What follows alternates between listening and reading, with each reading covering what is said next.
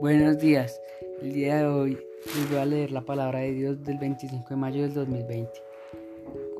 2 Corintios del capítulo 7 del 2 al 16. La palabra de Dios. Pablo estaba feliz de escuchar que los corintios se preparaban por él y se lamentaba por la manera en que hablaban estando actuando.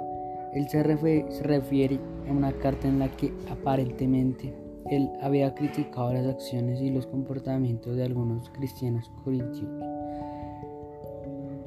La Biblia para hoy, 2 Corintios 2 del 7 al 10.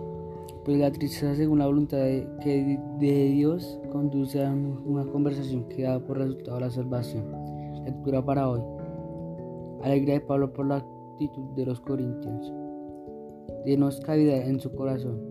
En él vuelve, vuelve al tema de veas para reconciliarse con los corintios con nadie hemos sido injustos a nadie hemos dañado a nadie hemos explotado. Sido injustos hecho daño explotado se trata bien de acusaciones hechas a Pablo por sus adversarios o alusiones que él hace a los falsos apóstoles. No les digo esto para criticaros, pues como ya les dije antes, ustedes están en mi corazón para vivir juntos y, y morir juntos. Tengo mucha franqueza que a verles estoy muy orgulloso de ustedes en medio de lo que sufrimos, me siento muy animado y lleno de gozo. Desde que llegamos a Macedonia, el autor continúa su narración interrumpida no hemos tenido ningún descanso, sino que en todas partes hemos encontrado dificultades, luchas a nuestro alrededor y temores en nuestro interior.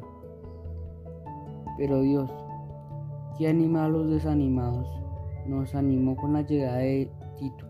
La llegada de Tito, véanse introducción, nota, y no solamente con su llegada, sino también por el hecho de que él se sentía muy animado con la causa de ustedes él no habló de lo mucho que ustedes desean vernos y nos contó de la tristeza que y de su preocupación por mí. Con todo esto me alegré más todavía. Aunque la carta que les escribí, la, la carta los entristeció. No lo lamento ahora y si antes lo lamentaba viendo que esa carta los había entristecido por un poco de tiempo. Ahora me alegro no por la tristeza que les causó, sino por esa tristeza los hizo volverse a Dios. Fue una tristeza según la voluntad de Dios, así que nosotros no les causamos ningún daño. Pues la tristeza según la voluntad de Dios conduce a una conversación que da por resultado la salvación, y no hay nada que lamentar. Pero la tristeza del mundo produce la muerte, tristeza que según la voluntad de Dios Miren qué resultados ha dado. Los hizo tomar en serio el asunto, defenderme. Defenderme. Otra posible traducción, disculparse. Nótese el fin de los. Los hizo enojar. También sentir miedo. Después tuvieron deseos de verme, sintieron celos. Sintieron celos por mí y castigaron al culpable con todo lo que han demostrado.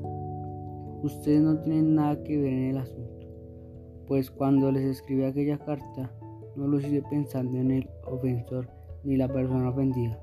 La persona ofendida, Pablo, directa o indirectamente, sino más bien para que se viera delante de Dios la preocupación que ustedes tienen por nosotros.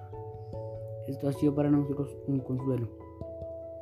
Pero mucho más que este consuelo que hemos recibido nos ha alegrado el ver a Tito, está muy contento, pues todos les han dado nuevos ánimos.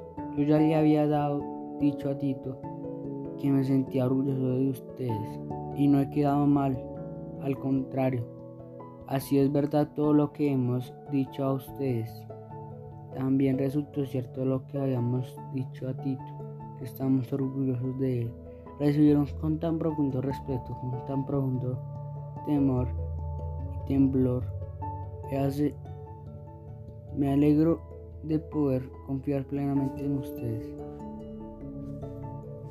Oración. Amorosa Dios, que mis compañías y las actividades que yo acabo reflejen mi amor y respeto por tu voluntad y tus caminos. Mantén mi corazón y mantén en ti para que pueda experimentar el pleno gozo que viene en esta presencia. Amén.